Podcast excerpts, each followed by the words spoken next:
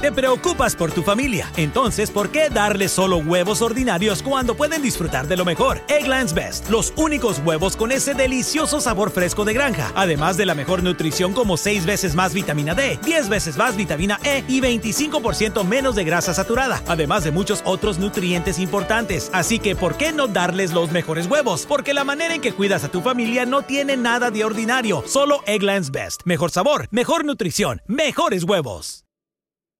Experience gorgeous, lasting, high quality hair color with Madison Reed. Find your perfect shade at madison reed.com and get 10% off plus free shipping on your first color kit. Use code RADIO10.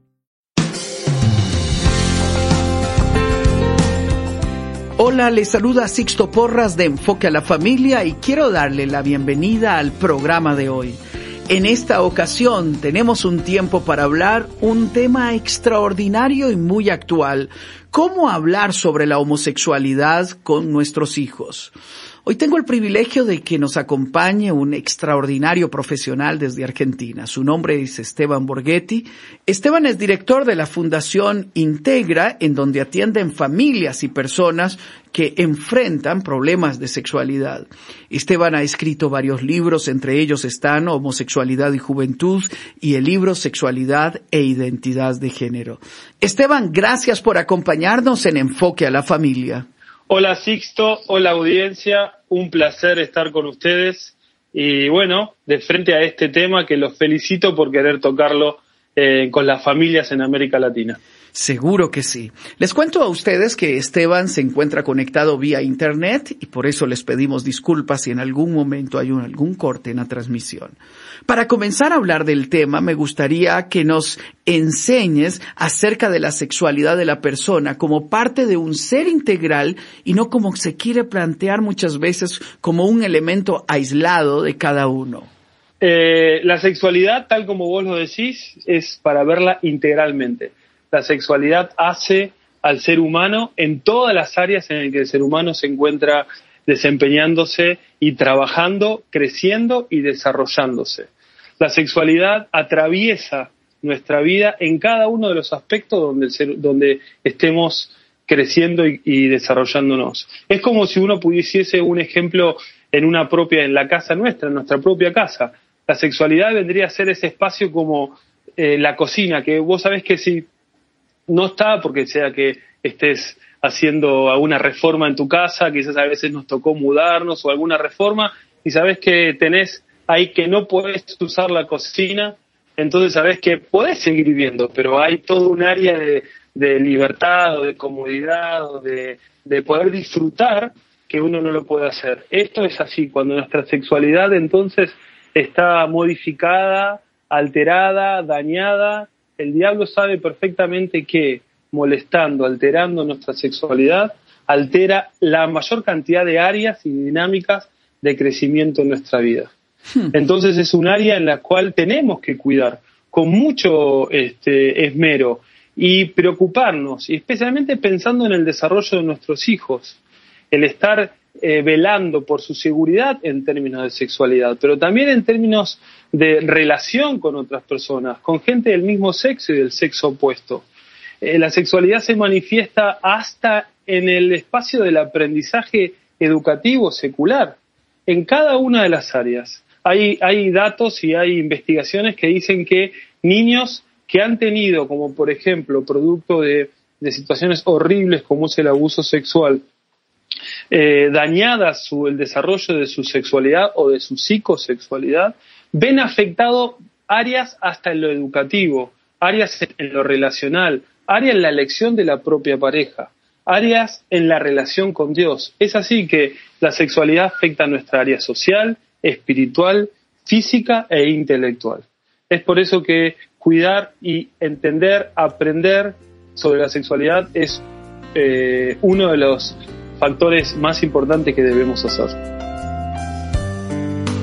Antes de continuar con el programa, en Enfoque a la Familia hemos publicado un curso que le puede interesar. Este se titula Cómo formar un adolescente. Para muchos padres, la adolescencia se vive como una etapa llena de crisis y confusión.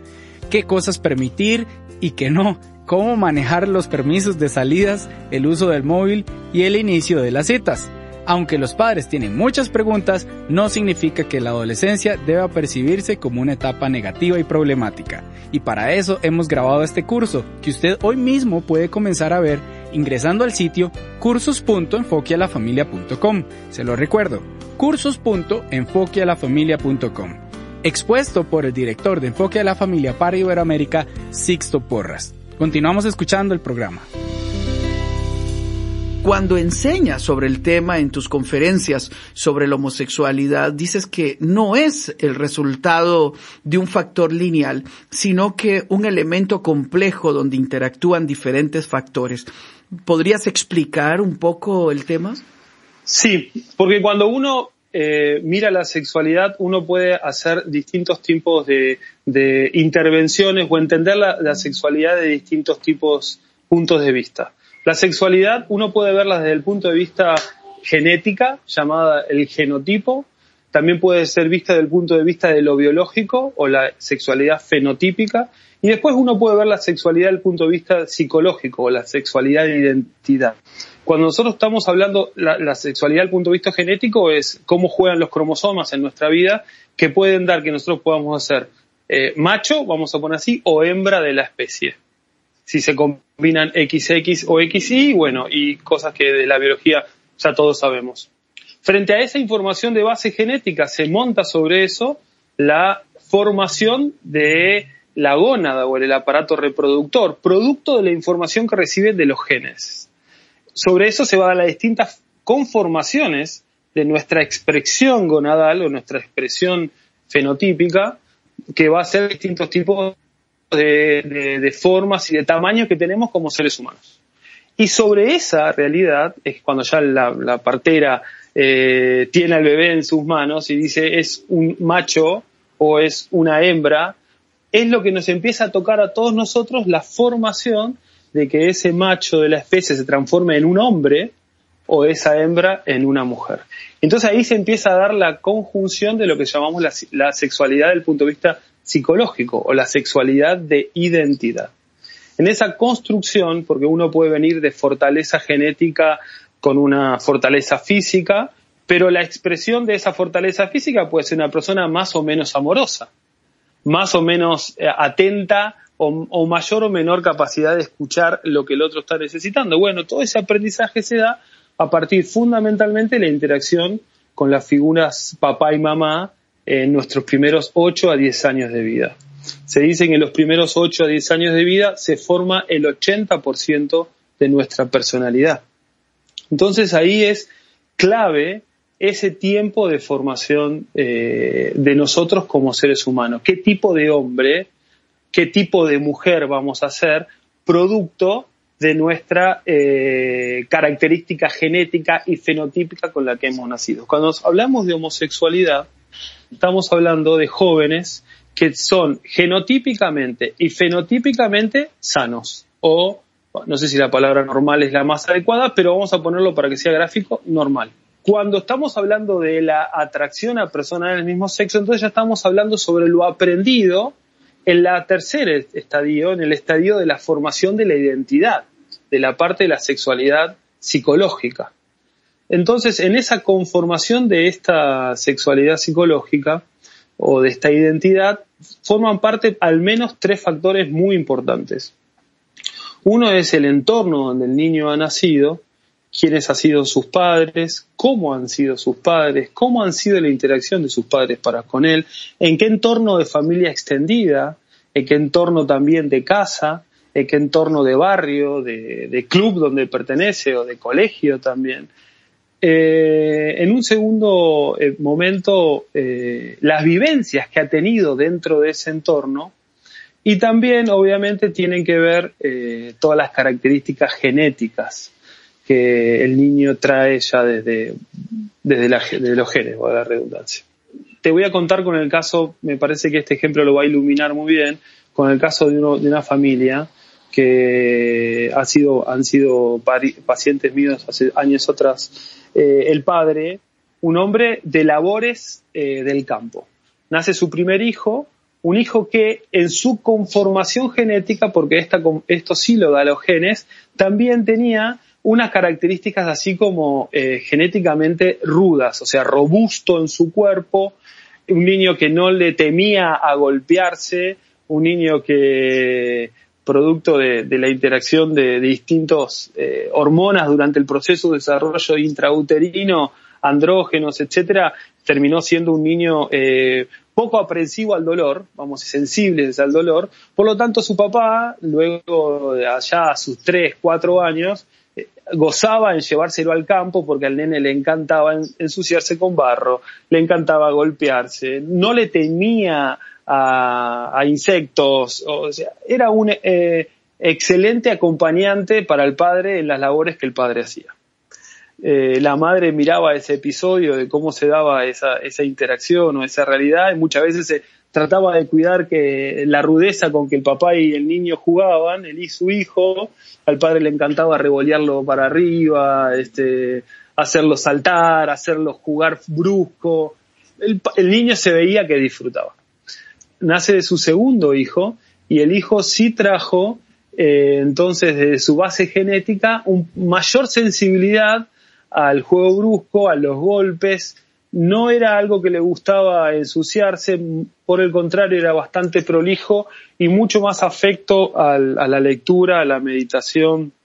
Cuando se encuentra en el proceso educativo con su padre, el padre lo lleva al mismo ritmo y a las mismas labores que lo hacía con su hermano mayor y ahí claramente la madre detecta prontamente que el niño segundo, su segundo hijo, no disfruta en absoluto nada de eso el padre este, lamentablemente no vio eso a tiempo. Entonces lo que empezó a darse es una separación en el día a día, en el afecto, en la relación para con su segundo hijo y, una profundidad en el vínculo para con su primer hijo por cuanto le gustaban las mismas cosas. El padre en vez de variar el sistema educativo, la forma en que tenía de transmitir las cosas y buscar algo que concuerden con lo que esta nueva personalidad entendía y la forma en que comprendía el mundo, eh, siguió profundizando la, forma que para él era correcta, que era adecuada para su primer hijo, pero no para el segundo. La madre entró en el cuadro en protección, así que lo aisló un poco de esta figura amorosa, pero eh, eh, no eficiente y eficaz del padre hacia la educación del niño, entonces el niño, su segundo hijo, empezó a criarse más a la sombra de la mamá que en un entorno de diálogo entre papá y mamá. Eso generó que todo lo que el niño aprendiera sobre la, vida lo haga a partir de la femenidad de la mujer. La mujer en Latinoamérica y en mi casa es una mujer maravillosa, eh, pero por más maravillosa que la mujer sea, Sixto, hay algo que nunca va a poder hacer, que es masculinizar el vínculo entre un niño y una mamá. La mamá siempre en la interacción que hace feminiza el vínculo.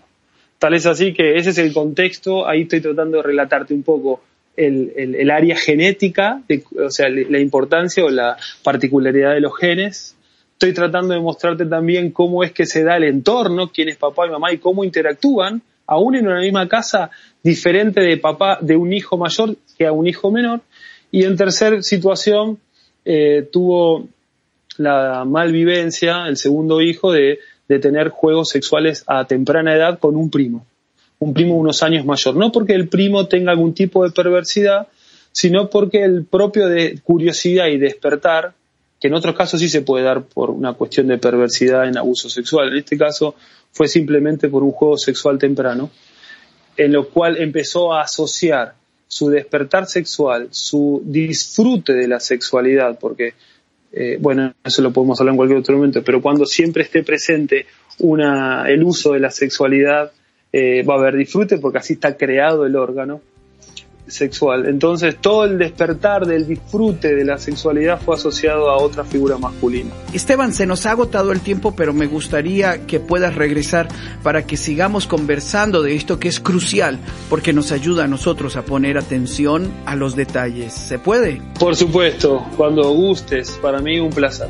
Muchísimas gracias Esteban y usted en casa dice la oportunidad de prestar atención a los elementos que ha mencionado el doctor eh, Esteban Borghetti en este programa.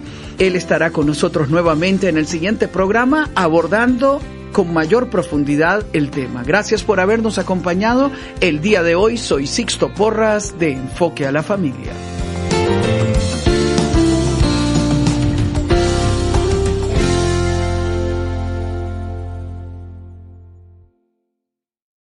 Te preocupas por tu familia, entonces ¿por qué darles solo huevos ordinarios cuando pueden disfrutar de lo mejor? Egglands Best, los únicos huevos con ese delicioso sabor fresco de granja, además de la mejor nutrición como 6 veces más vitamina D, 10 veces más vitamina E y 25% menos de grasa saturada, además de muchos otros nutrientes importantes. Así que ¿por qué no darles los mejores huevos? Porque la manera en que cuidas a tu familia no tiene nada de ordinario, solo Egglands Best. Mejor sabor, mejor nutrición, mejores huevos.